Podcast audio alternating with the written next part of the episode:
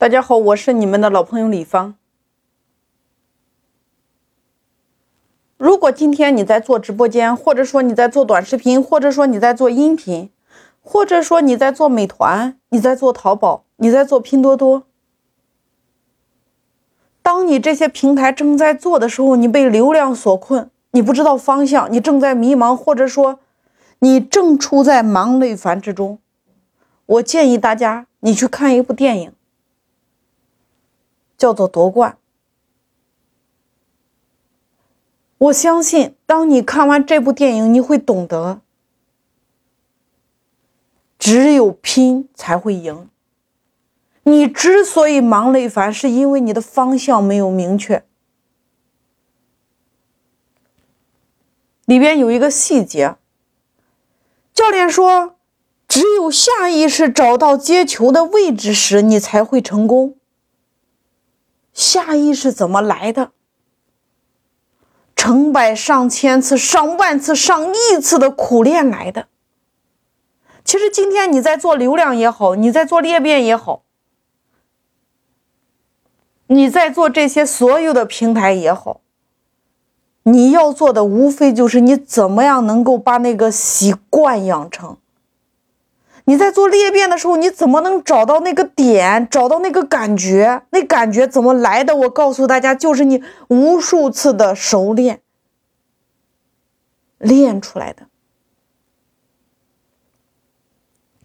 人说台上一分钟，台下十年功。特别里边有一个画面，如果你认真看过的话，那个画面，你看大年初一的夜晚。队员练完球之后去食堂吃饭，他看到自己的家人，教练把球员家属接来食堂团聚相拥的那一幕，真的太感动了。在场学员都感动的流泪，他们心里只有一个念头，就是一定要拿冠军。大家有没有想过，你一家门店、一个公司，是不是也是一个球队？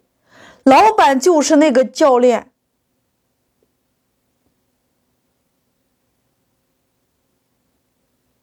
那么店长就是你的队长，你如何能够激发大家有信念？不但教练有信念，相信能赢，你要把你的信念传递给你所有的团队的每一个人。